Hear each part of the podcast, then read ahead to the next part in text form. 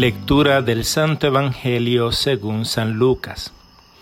En aquel tiempo dijo Jesús a sus discípulos, ¿quién de ustedes tiene un criado arando o pastoreando el ganado, y cuando regresa del campo le dice, ven enseguida y siéntate a comer? ¿No le dirá más bien, prepárame la cena, ciñete y sírveme, mientras yo como y bebo, después comerás y beberás tú. ¿Tiene que agradecer al criado porque hizo lo que se le ordenó?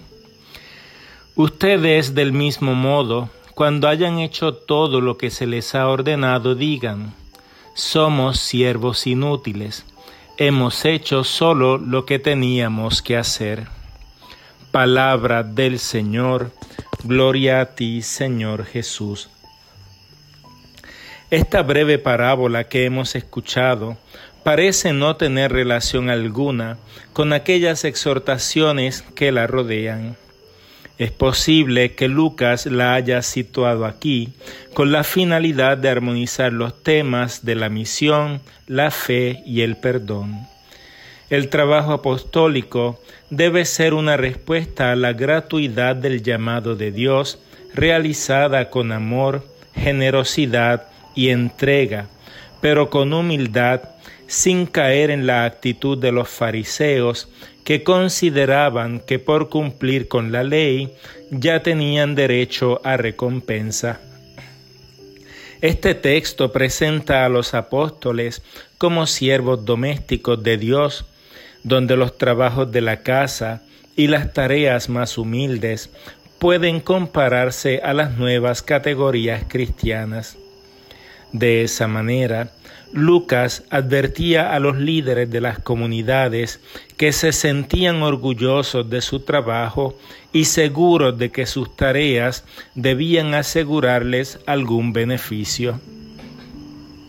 La parábola consiste de tres preguntas retóricas y la última ofrece la conclusión. Al discípulo se le invita a dar un salto de la imagen doméstica de amo y siervo a aquella de Dios y sus enviados. De esa manera, el servicio forma parte del deber del discípulo y Dios no queda en deuda con éste. Nos presenta esta escena un terrateniente que posee un siervo o un esclavo. Según la costumbre del mundo greco-romano, la situación de los esclavos no era mucho mejor que la de los animales.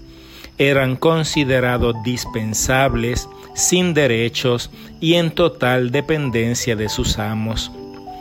Después de una larga jornada de trabajo en el campo, el siervo no debía esperar una bienvenida y atenciones de parte de su amo, sino seguir trabajando y sirviendo. Esta última palabra es importante porque habla de una actitud fundamental de Jesús y los cristianos, la diaconía o el servicio, como el mismo Jesús dirá más adelante yo estoy en medio de ustedes como el que sirve.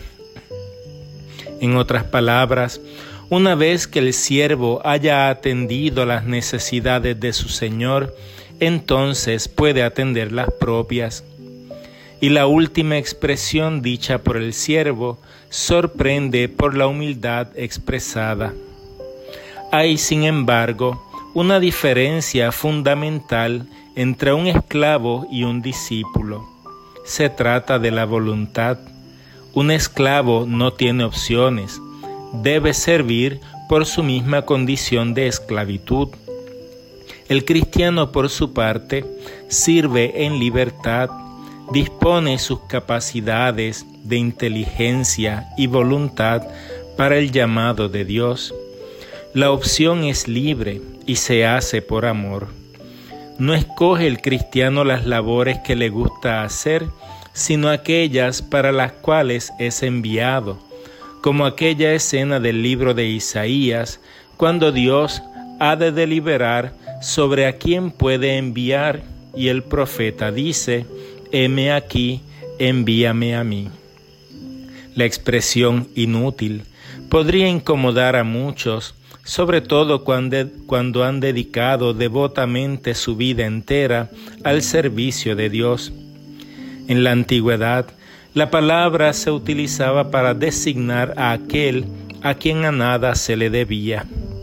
Jesús quiere contraponer la falsa confianza de los fariseos que se consideraban merecedores de una recompensa por parte de Dios. En realidad, el cristiano vive en la gratuidad. No mide sus actos basado en cálculos ni por recompensas, sino por aquellas palabras de Jesús al apóstol Pablo. Te basta mi gracia.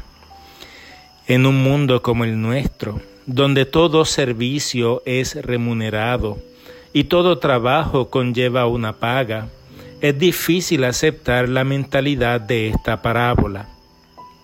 Esa es, pues, la conversión que implica el cristianismo, la conciencia de que Dios no se ahorra nada, y de la misma manera que lo da todo, también exige todo dejándonos saber que en el amor no entra el cálculo.